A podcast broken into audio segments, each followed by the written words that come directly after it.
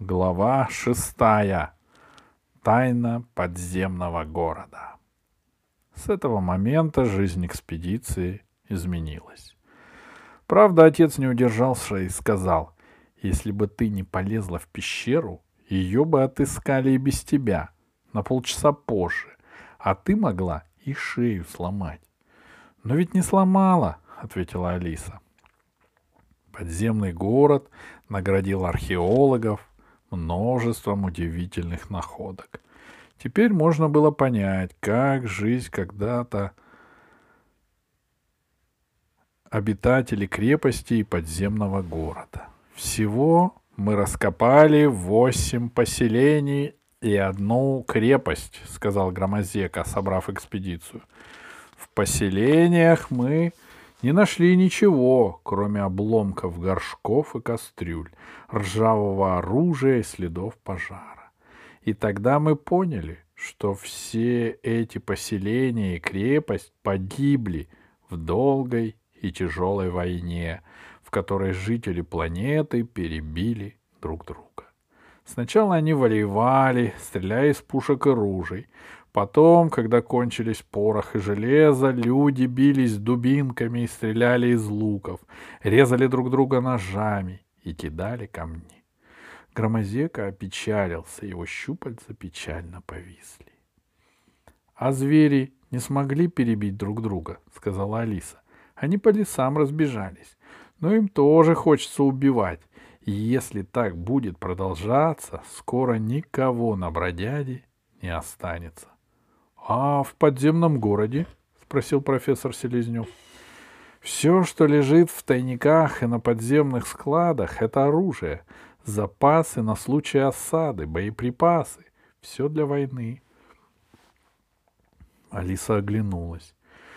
Общая ко- комната купола, под которым жили археологи, была буквально завалена всевозможным оружием, которое они притащили из подземелья. Но ведь это неправильно. Не может же быть, чтобы люди стали людьми разумными существами, если они кроме войны ничего другого не знали и не умели. Профессор Селезнев с утра усаживался за электронный микроскоп. Теперь ему было важнее понять, что же вызывает у всех зверей, птиц и насекомых бродяги неукротимую злобу. Работал он так часа два. Потом шел к клеткам, в которых содержались отловленные на планете звери. Он кормил их, наблюдал за ними, потом возвращался к микроскопу и снова искал, в чем же секрет необычайной злобы. Но не находил ответа. За это время археологи разобрали завал в глубине подземного города и нашли там архив и библиотеку планеты. Несколько дней Громозека не вылезал из своего кабинета за тонкой перегородкой. Там беспрестанно жужжала переводческая машина. Она расшифровывала язык жителей бродяги. Остальные же археологи просматривали пленки, найденные там. Это их специальность — восстанавливать по ключикам прошлое.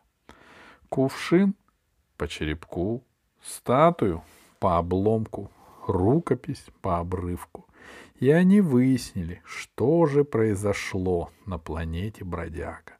А произошло вот что. Когда-то, примерно 30 тысяч лет назад, вокруг одной звезды вращалась планета. Она была похожа на Землю, и жители ее уже освоили космические полеты. Однажды они узнали, что их звезде грозит опасность. Через несколько столетий звезда, их солнце, должна взорваться.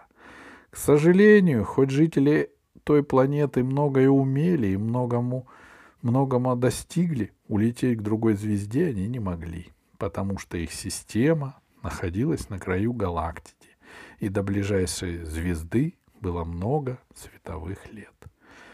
Тогда, чтобы спастись, они за 300 лет отчаянного труда, в котором участвовали все без исключения жители планеты, создали на орбите вокруг своего мира планету искусственную.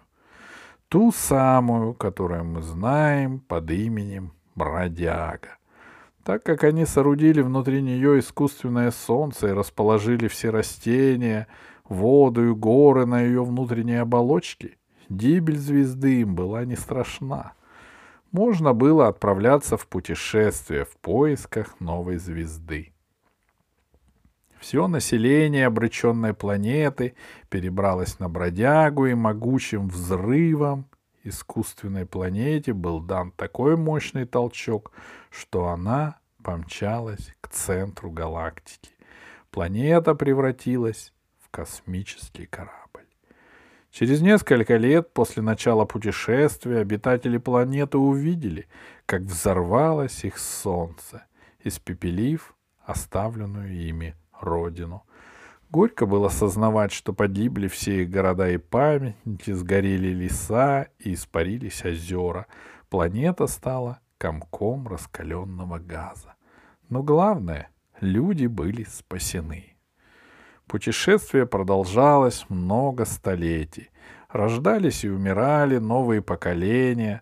Старая родина стала лишь далеким воспоминанием, а искусственная планета все летела и летела в поисках нового Солнца.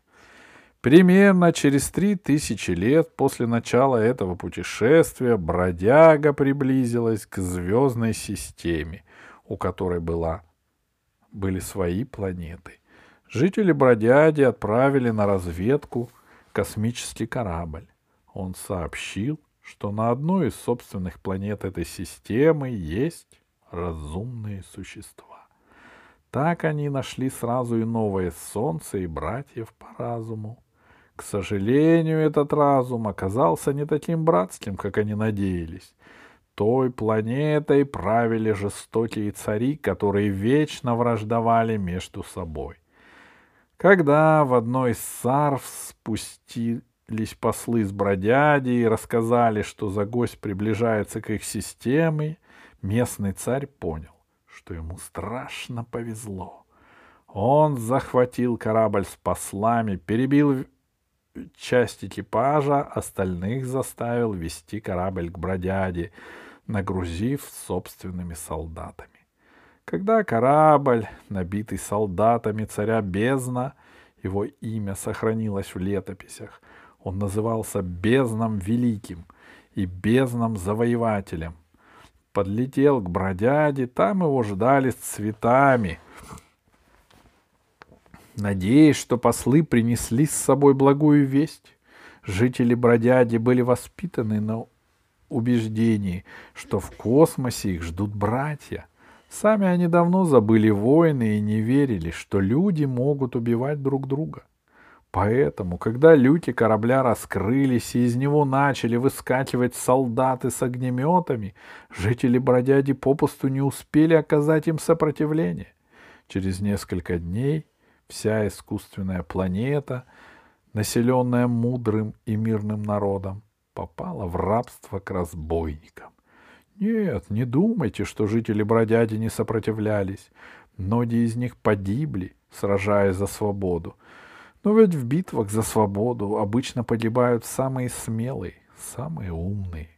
Завоевав бродягу и обратив ее жителей в рабство, царь бездн-завоеватель приказал перевести ее на орбиту вокруг собственного Солнца, приготовившись покорить всех своих врагов. Но ничего из этого не вышло. В войне, которую он вел на бродяге, погибли почти все ученые и инженеры искусственной планеты. И именно их в первую очередь убивали солдаты бездна, потому что деспоты не выносят ученых, инженеров и учителей. Они понимают, что если верх возьмут ученые, то трудно будет держать в руках рабов. Рабы должны быть невежественными и, желательно, неграмотными. Слишком поздно Бездн понял, что планам его не суждено сбыться. Пока он принимал меры, искал виновных, его родное солнце осталось далеко позади — так что бездн-завоеватель получил целую планету, но расправиться с собственными врагами так и не сумел. Вскоре на его родной планете все забыли о царе бездни, а бродяга полетел дальше, совершая громадный круг по галактике. Заполучив планету, бездн и его вельможи не успокоились. Им хотелось перебраться на другую, более надежную, крупную планету. Они жили в ужасе от того, что в любой момент могут, может погаснуть искусственное солнце или прохудиться тонкая оболочка бродяги. И вот через много тысяч лет бродяга приблизилась к нашей Солнечной системе. К Земле был послан последних из военных кораблей бездна, который еще не мог летать в космосе. Он опустился на Землю, чтобы выяснить, можно ли завоевать нашу планету. Корабль не мог долго задержаться на Земле, ведь бродяга неслась своим курсом, и остановить ее никто не мог.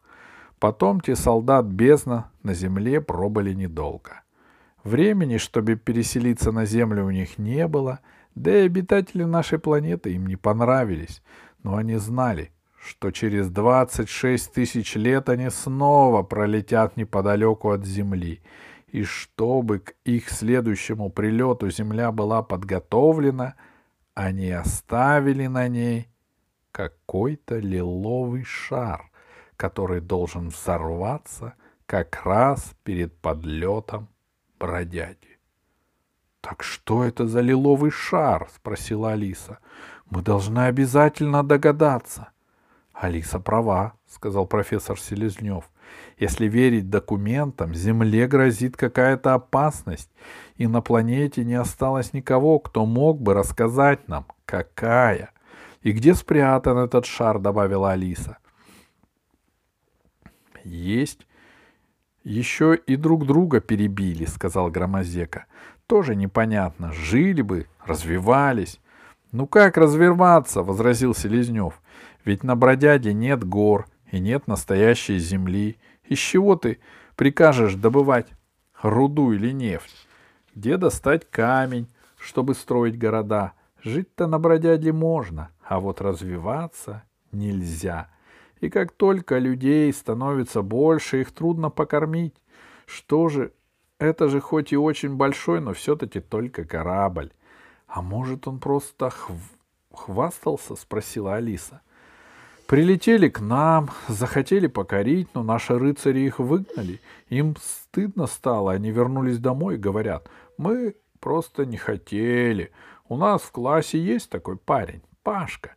Если у него задача не решилась, он всегда говорит, что ему не хотелось решать. — Может, они и хвастались, — сказал Селезнев. Не очень уверенно. А может, у них был какой-то план. — Кому нужен план через 26 тысяч лет? — спросила Алиса. — Мне, например, трудно планировать на два дня вперед.